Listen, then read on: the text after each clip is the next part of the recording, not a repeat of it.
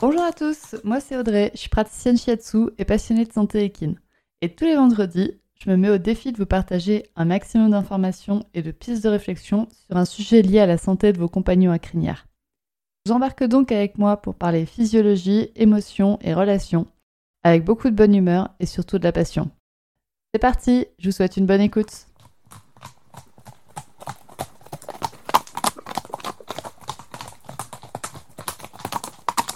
Bonjour à toutes. Alors, si vous avez bien suivi les deux épisodes précédents, vous savez que je voulais faire un épisode de podcast entier sur l'anaplasmose. Sauf que je me suis rendu compte que j'ai dit beaucoup, beaucoup de choses dans les épisodes précédents, c'est-à-dire les épisodes 17 et 18, qui portaient sur la maladie de Lyme et la pyroplasmose. Du coup, il y a beaucoup de points qui sont un peu redondants quand même entre les trois maladies. Je vais quand même vous parler de l'anaplasmose dans cet épisode, qui est la troisième maladie qui est transmise des tiques au cheval.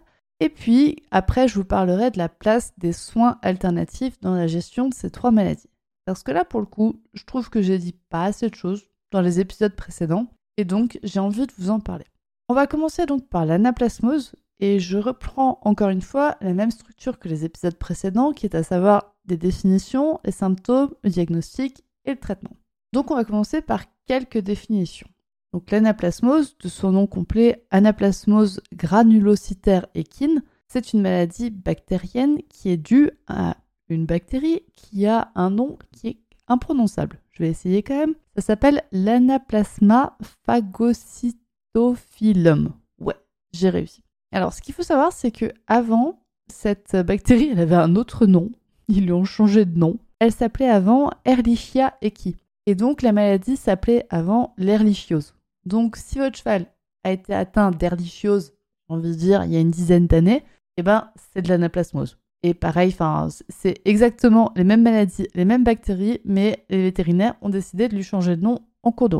Et donc, le cheval est un hôte qui est accidentel et il est infecté par des tiques. Un peu comme la pyroplasmose, l'anaplasmose n'est pas transmise par toutes les tiques. Elle est transmise par différentes espèces de tiques, parce qu'il y en a différentes. Et donc, toutes les tiques ne sont pas porteuses d'anaplasmose. Et si vous voulez apprendre à reconnaître différentes sortes de tiques et donc lesquelles potentiellement portent la pyroplasmose ou l'anaplasmose, je vous invite à aller sur la page Facebook de Pyrogothique. Donc j'ai déjà parlé dans l'épisode précédent sur la pyroplasmose. Et donc Pyrogothique, c'est un programme scientifique et sur leur page Facebook, de temps en temps, elles font des présentations de tics et des différentes sortes de tics qui leur sont envoyées. Et comme ça, vous, ça peut vous apprendre à les reconnaître aussi. Pour le coup, l'anaplasmose, c'est la maladie parmi les trois qui sont transmises par les tiques qui est la moins connue et la moins étudiée. Donc tout ce qu'on peut vous dire, c'est qu'il semble qu'après l'entrée dans l'organisme, la bactérie envahisse, envahisse et se multiplie dans les cellules cibles du système hématopotéique et lymphoréticulaire. C'est deux gros mots pour dire que elle se déplace dans le système qui stocke et qui produit du sang, c'est-à-dire le foie, la rate et la moelle osseuse, et aussi dans le système lymphatique, donc tout ce qui est encore une fois lié à la rate. Et donc, en réponse à cet envahissement par la bactérie, ce qu'on observe, c'est une inflammation du système lymphatique, du système sanguin et du système de production de sang, donc de la moelle osseuse. Et du coup, ce qui nous conduit à des symptômes. Donc, comme pour la maladie de Lyme ou pour la pyroplasmose, il y a l'entrée dans le corps d'un organisme qui ne devrait pas y être. En réaction, le corps va produire de la chaleur, donc il va y avoir une hyperthermie et une baisse de forme. Encore une fois, c'est pareil que pour la maladie de Lyme ou pour la pyroplasmose. Donc la baisse de forme, ça peut quand même aller jusqu'à une bonne dépression, un cheval qui a plus envie de bouger, un cheval qui se laisse un petit peu mourir, on va dire. Ces symptômes, donc l'hyperthermie et l'abattement, sont associés à d'autres symptômes, à savoir une augmentation du rythme cardiaque et respiratoire, comme pour la maladie de Lyme et la pyroplasmose, des œdèmes des membres. Donc en fait, vu que c'est le système lymphatique qui est associé, qui est attaqué, on va avoir des œdèmes parce que la lymphe va moins remonter dans les membres. Donc de manière privilégiée, c'est les membres qui sont touchés, mais on peut avoir des œdèmes du ventre et du fourreau chez les mâles. On peut avoir des mâles de crâne, donc des migraines, des céphalées. Alors ça, chez un cheval, c'est un peu plus compliqué à voir, mais si votre cheval supporte moins qu'on lui touche le crâne et qui est aussi associé à une baisse de forme en général et un cheval qui est abattu, ça peut être un signe de l'anaplasmose. On va avoir, comme pour la pyroplasmose, des ictères, donc c'est-à-dire les muqueuses qui sont jaunes, et avec potentiellement des pétéchies, donc c'est-à-dire des petites taches rouges. Une nouveauté par rapport aux autres maladies, c'est que l'anaplasmose peut causer de l'ataxie. Donc les chevaux ataxiques, c'est les chevaux qui ont du mal à coordonner leurs membres postérieurs et les membres postérieurs vont bouger d'une manière soit exagérée, soit justement vont beaucoup moins bouger. Et ça peut être des chevaux qui vont refuser de se déplacer parce que justement ils n'ont pas confiance dans leur postérieur. Ce qui a également été observé comme symptôme de l'anaplasmose, c'est des hématomes sous-cutanés. Alors c'est vrai que c'est un peu compliqué à voir chez des chevaux qui sont en vie. Ça, c'est des symptômes qui ont été vus chez des chevaux qui ont été disséqués donc après leur mort. C'est facile de voir un hématome après la mort. C'est vrai que de voir des hématomes chez un cheval, à part si votre cheval a la peau très claire, ça va être faisable, mais sinon c'est un peu plus compliqué à voir. Donc je vous le mets quand même parce que c'est un symptôme, mais bon, je sais qu'il est compliqué à voir. Donc pour le coup, on va plutôt se focaliser bah, sur l'augmentation de la température, sur la baisse de forme, sur l'œdème des membres qui est, très visible, et sur l'ataxie, donc surtout des membres postérieurs, donc les membres postérieurs qui vont moins bien bouger ou qui vont bouger de manière plus euh, désordonnée. Vous voyez quand même que les symptômes des trois maladies d'éthique sont quand même hyper semblables. C'est-à-dire que dans tous les cas, on va avoir une baisse de forme, un cheval qui va moins bouger, un cheval qui va être un petit peu déprimé et une augmentation de la température. Donc c'est assez compliqué de distinguer les trois maladies par, euh, par l'étude de ces symptômes. Par contre, le diagnostic de l'anaplasmose, il est assez clair. Il est assez clair comme pour le diagnostic de la pyroplasmose. Il se fait par analyse de sang, par observation de, euh, des échantillons sanguins. Et donc, ce diagnostic est assez clair. vous voyez que on a en fait la maladie de Lyme qui est difficile à diagnostiquer, qui a beaucoup de risques de faux positifs et de faux négatifs. Par contre, la pyroplasmose et l'anaplasmose, ont un diagnostic qui est beaucoup plus fiable, qui est beaucoup plus sécuritaire. Dans le cas de l'anaplasmose, le traitement, ça va être similaire au traitement de la pyroplasmose. Ça va être une injection euh, d'antibiotiques. Donc ici, c'est des oxytétracyclines pendant 5 à 7 jours. La réponse clinique en général, elle est très rapide. Donc les antibiotiques, encore une fois, sont très efficaces. Ils sont pas très efficaces, donc on l'a vu sur la maladie de Lyme. Par contre, les antibiotiques sont très efficaces pour gérer la pyroplasmose et l'anaplasmose. Mais encore une fois, il faut donner le bon antibiotique parce que ce pas les mêmes. Je sais moi que l'oxytétracycline peut aussi se donner en sous forme de poudre. Donc dans ce cas, la durée de traitement est un petit peu allongée. Par contre, le traitement, donc il est plus long, mais il est moins concentré, ce qui peut aider l'organisme à mieux s'en débarrasser au fur et à mesure. Donc ça, c'est à voir avec votre vétérinaire selon le cas de votre cheval, dans quel cas il se trouve?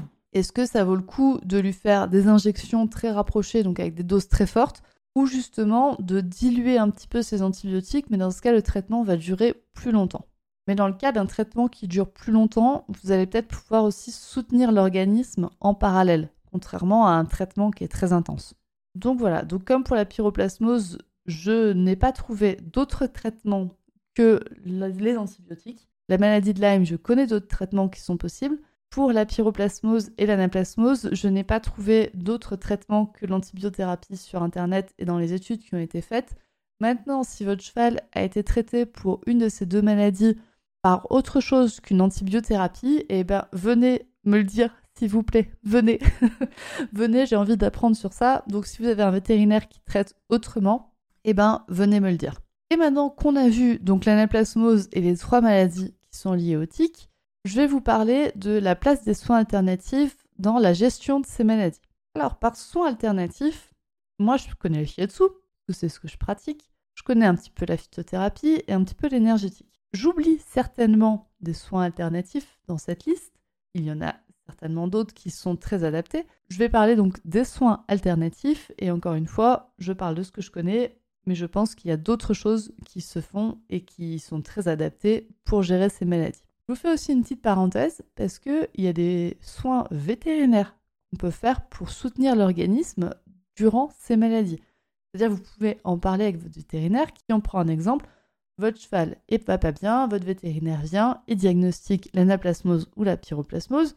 Vous pouvez toujours discuter avec lui, de lui dire bah voilà, moi je suis pas très rassuré, tu sais mon cheval il a déjà eu d'autres problèmes, L'antibiothérapie, ça me fait un peu peur parce que c'est quand même très costaud. qu'est-ce que on peut mettre en place en plus de l'antibiothérapie pour aider mon cheval, pour aider mon cheval à supporter cette antibiothérapie et à ce qu'il se remette le plus vite possible avec le moins d'effets secondaires possible. Et là encore, normalement, votre vétérinaire doit pouvoir vous proposer des choses. Par exemple, je sais que le mien, il, préconise aussi de faire un traitement qui va aider le corps à avoir plus de globules rouges, donc ce qui va l'aider à se défendre. Donc, encore une fois, quand je dis soins alternatifs, vous pouvez totalement parler de soins alternatifs, de soins de soutien avec votre vétérinaire et il saura certainement vous aider pour ça. Donc, on revient à ce que les soins ce que les soins alternatifs peuvent faire pour aider votre cheval. Premièrement, on va vraiment pouvoir soutenir le foie et les reins qui vont éliminer les antibiotiques en douceur et qui soient le moins fatigués possible d'éliminer ces antibiotiques. Ce qui va avoir pour conséquence de réduire les risques secondaires ou de les prévenir, et ces risques secondaires qui sont liés aux, donc aux antibiotiques. Par exemple, je pense à la colique, aux fourbures, aux abcès de pied à répétition. En gérant le foie et les reins, on va diminuer les risques de risques secondaires et ainsi votre cheval va mieux vivre sa convalescence et va se retaper beaucoup plus vite. On peut également penser à soutenir par exemple un vieux cheval qui est trop faible, s'il est trop faible pour résister à une antibiothérapie et donc votre vétérinaire dit bah ouais mais là il vit plutôt pas très pas trop mal avec sa maladie donc on va le laisser comme ça. Eh ben les soins alternatifs peuvent vous aider à soutenir le système immunitaire de votre cheval et qu'il s'en sorte le plus longtemps possible, le mieux possible. Dans le cas de la pyroplasmose, on peut aussi soutenir le foie, la rate et la moelle osseuse qui vont permettre au cheval de reconstruire des globules rouges et donc encore une fois de guérir le plus rapidement possible de sa pyroplasmose. Pour l'anaplasmose, on va pouvoir soutenir aussi le système neurologique qui va avec et donc aider le cheval à se sortir le plus vite possible de son ataxie et qui va pouvoir récupérer le plus vite possible ses postérieurs, l'usage de ses postérieurs et l'usage coordonné surtout de ses postérieurs on va aussi pouvoir du coup remonter le moral du cheval et lui redonner confiance dans son corps. Les deux sont liés, parce que votre cheval, ça fait peut-être des années qu'il vit avec sa pyroplasmose, son anaplasmose ou sa maladie de Lyme. Donc son corps a pris des schémas, a pris des schémas de fonctionnement qui sont, qui sont bien ancrés, qui sont bien en place, et donc avec les soins alternatifs, et là je pense notamment à tout ce qui est massage, donc le shiatsu ou des massages musculaires, lymphatiques, etc., on va pouvoir aider le cheval à reconstruire sa proprioception et donc lui redonner confiance dans son corps, ce qui va améliorer le moral de son cheval. Et pareil, c'est des maladies, donc on l'a vu, qui causent un peu de dépression, de baisse de morale, et votre cheval, en fait, il a appris à vivre comme ça. Et donc là, les soins énergétiques, les soins alternatifs, dont les soins énergétiques, vont pouvoir lui donner un petit coup de boost et qu'il se rende compte que, bah non, en fait, euh, il peut être bon vivant. Un autre point sur lequel on va pouvoir jouer avec les soins alternatifs, c'est de prévenir le risque de rechute.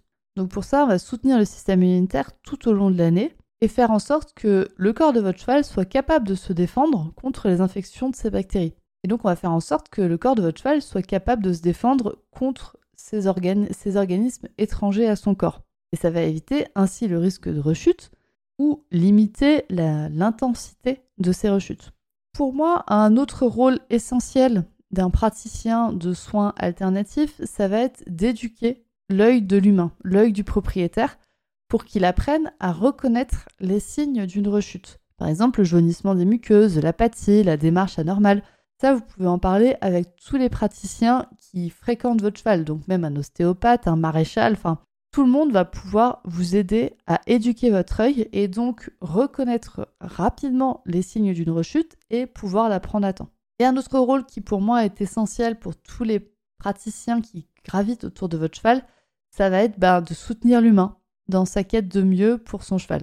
Je sais que des fois c'est compliqué d'être avec un cheval qui est malade, et là, bah, comme dit, c'est un des rôles des professionnels de santé du cheval que de soutenir aussi son humain, et des fois de lui faire enlever ses lunettes noires et de lui faire se rendre compte que son animal, eh ben, il va plutôt bien, il va plutôt bien, et que c'est l'humain qui a tendance à voir les choses trop en noir et à déprimer, à déprimer de manière excessive. Donc ça, on peut vous aider aussi. Si vous êtes actuellement un humain qui est en baisse de morale, qui a un peu de mal à faire face à son cheval malade, je vous dirige vers l'épisode 11 de ce podcast qui était destiné à vous présenter comment vivre avec un cheval blessé ou malade à long terme. Et j'espère que cet épisode saura vous, apporter un petit peu de soutien et un petit peu de courage dans ce que vous traversez avec votre cheval. Sur ce, cet épisode s'achève. J'espère qu'il vous a plu. J'espère que cette série de trois épisodes sur les maladies qui sont transmises par les tiques vous ont plu. N'hésitez pas à venir me faire des retours par message privé sur Instagram ou par mail. J'espère vraiment que ça vous a aidé à mieux comprendre quelles sont les différentes maladies, quels sont les symptômes, les traitements et comment vous pouvez donc aider votre cheval avec des soins alternatifs tels que le shiatsu, la phytothérapie, les massages, l'ostéopathie, les soins énergétiques. Il y a vraiment énormément de choses qui gravitent actuellement autour de votre cheval, différentes possibilités de soins. Et donc j'espère que vous saurez en trouver une qui pourra aider votre cheval s'il est atteint d'une des maladies paralytiques. Et si votre cheval n'est pas malade, tant mieux pour vous. Et j'espère que ces épisodes vous ont fait un petit peu relativiser les maladies avec les tiques et que vous vous rendez compte que du coup c'est pas une fatalité non plus et que avoir peur des tiques et paniquer dès que vous voyez une tique n'est pas forcément la chose à faire. Dans tous les cas, on a des moyens pour aider votre cheval à se sortir de ces maladies. Je vous dis à très bientôt pour un prochain épisode. Au revoir. Et ben voilà, c'est terminé pour aujourd'hui. J'espère que cet épisode vous a plu. Si c'est le cas, n'hésitez pas à partager le podcast à une personne qui veut aussi en apprendre plus sur les chevaux avec vous. Et retrouvez l'ensemble des informations et des liens en description de l'épisode ainsi que sur le site www.murmure-animal.fr. Si vous avez des idées, des suggestions, ou si vous avez juste envie de me dire que vous avez trop aimé cet épisode, vous pouvez me laisser des petits mots sur Instagram à murmure.animal.shiatsu. Et n'oubliez pas de vous abonner à Murmuricain sur votre plateforme d'écoute préférée pour ne louper aucun épisode. On se retrouve vendredi prochain pour un nouvel épisode, et sur ce, bon week-end